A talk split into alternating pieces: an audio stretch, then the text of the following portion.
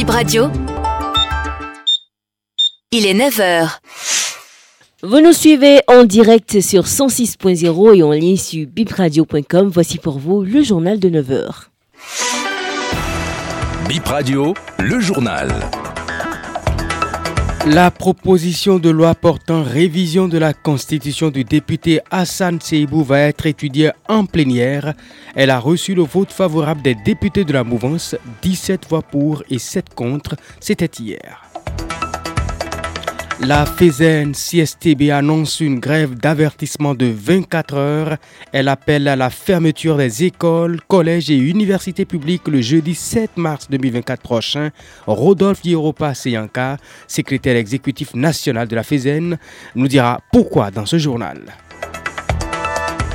Un contingent béninois de 1000 voire 1500 hommes pourrait rejoindre Haïti dans le cadre d'une mission multinationale d'appui à la sécurité dans le pays.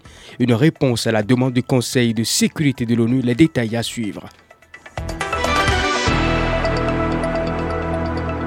Vous êtes les bienvenus dans le 9h sur BIP Radio. Le Bénin envisage de fournir des militaires et des policiers pour la mission multinationale d'appui à la sécurité à Port-au-Prince en Haïti, une mission autorisée en octobre dernier par le Conseil de sécurité de l'Organisation des Nations Unies.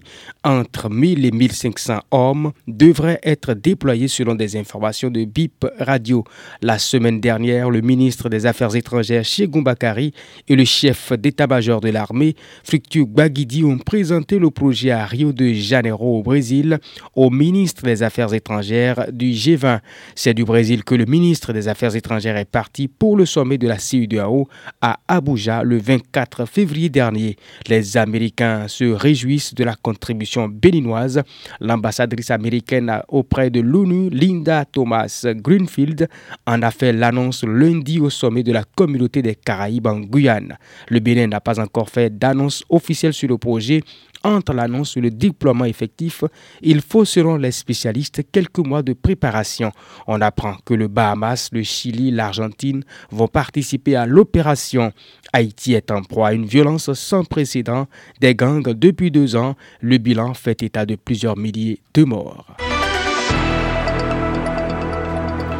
Sur le front social, la Fédération des syndicats de l'éducation nationale, affiliée à la CSTB, la FESEN CSTB, appelle à un arrêt collectif de travail le jeudi 7 mars 2024 prochain dans tous les établissements publics d'enseignement. Une grève d'avertissement de 24 heures pour attirer l'attention de l'ensemble des ministres en charge de l'éducation nationale sur les conditions difficiles de travail du personnel enseignant et du manque criard d'infrastructures. La motion de grève est déjà sur la table des ministres de l'Éducation et celle du Travail, confie Rodolphe Yiropa Seyanka, secrétaire exécutif national de la FESEN CSTB. Nous entendons protester contre les conditions de travail très dégradées, contre la faim et la vie chère. Tous les Béninois le savent, tous les usagers de l'école savent que ça ne va pas du tout. Il suffit simplement de regarder, n'est-ce pas, les conditions dans lesquelles aujourd'hui l'école se retrouve, les conditions d'études des apprenants, des enfants béninois, les conditions de travail des enseignants. Il suffit de regarder ces conditions pour se convaincre que ça ne va pas du tout. Le manque d'enseignants dans les écoles publiques est criard. C'est après quatre mois de cours que nous, tous, tous les Béninois ont lu sur les réseaux sociaux que le ministre en charge de, l'enseignement maternel et primaire déploie des AME quatre mois après la rentrée. C'est un signe qui ne trompe pas du malaise profond dans lequel l'école publique béninoise se retrouve. C'est ça la réalité. Voyons aujourd'hui pratiquement ce qui fait la majorité absolue du personnel enseignant.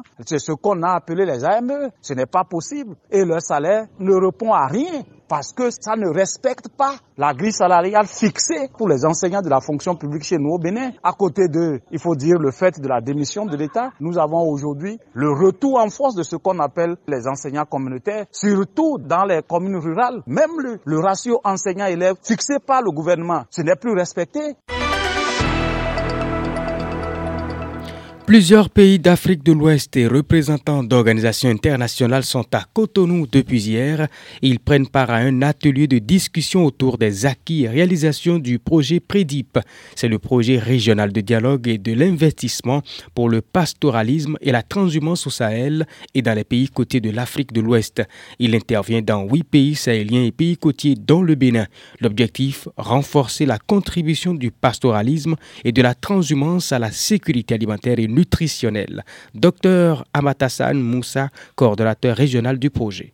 Euh, c'est un projet qui travaille euh, dans le domaine donc euh, de l'élevage, surtout par rapport à la mobilité du bétail transfrontalière. Et de ce fait, le PREDIP est structuré autour de cinq composantes. Donc, la première composante, c'est le système d'information pastorale, qui consiste à livrer des informations pour tous les acteurs, que ce soit les éleveurs, les États ou les différents partenaires qui travaillent dans le domaine de l'élevage pour qu'ils aient l'information sur le pastoralisme, à savoir les questions de pâturage, aux campagnes agro-pastorales, aux prévisions saisonnières, afin de permettre donc aux éleveurs de savoir à quel moment ils peuvent faire la mobilité de leur bétail. Pour ça, on a réalisé un géoportail, une bibliothèque numérique euh, qui permet donc de fournir l'information. Il y a aussi la composante 2 qui parle de dialogue au niveau transfrontalier où nous travaillons pour faciliter donc euh, la concertation au niveau transfrontalier entre les pays sahéliens et les pays côtiers en mettant en place des comités nationaux de transhumance. La troisième composante intéresse surtout les infrastructures. Ce sont des aménagements qui en fait permettent aux éleveurs de mesurer et de moduler un peu leur mobilité pour aller vers la sédentarisation et par conséquent faille donc encadrer cette euh,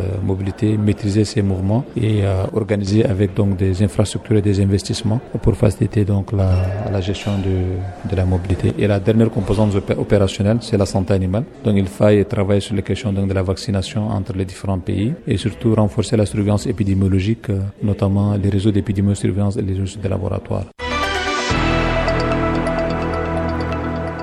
Actualité au Parlement, les députés continuent leur session extraordinaire jeudi prochain. La journée de ce mercredi sera essentiellement consacrée aux travaux en commission.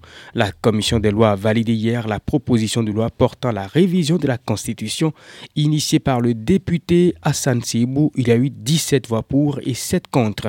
Tous les députés de la mouvance membres de cette commission ont donné leur quitus. C'est une première étape gagnée pour la loi Hassan quelle sera la suite La proposition de loi sera programmée en plénière pour examen. Le député Hassan Seibou évoque ici les étapes à franchir pour une révision de la Constitution.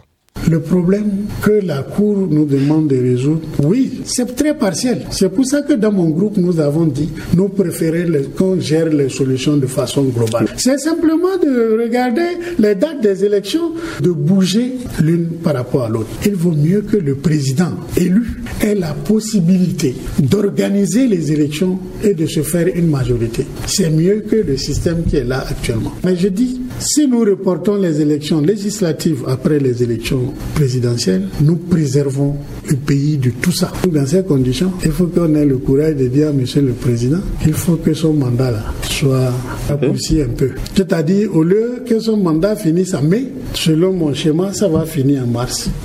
Ça veut dire qu'on va faire les élections en février et sera, le nouveau président sera installé en mars et pourra faire les élections en mai pour que les députés soient installés en juin. Nous aurons préservé le souci du président de ne pas étaler, mais surtout de ne pas rentrer dans les saisons de pluie et garder l'objectif de la réforme de grouper les élections dans une période pour ne pas avoir trop de dépenses à faire. Le nouveau président en plus garde l'avantage d'organiser les élections et de chercher cette majorité, c'est qu'en reportant ces élections-là, après les présidentielles, nous réglons le problème de la décision de la Cour sur le parrainage et nous aurons réglé par la suite tous les autres problèmes. Il est 9h passé de 9 minutes, ainsi se referme BIP Info 9h sur BIP Radio, mais l'information est en continu sur bipradio.com. Merci de votre attention.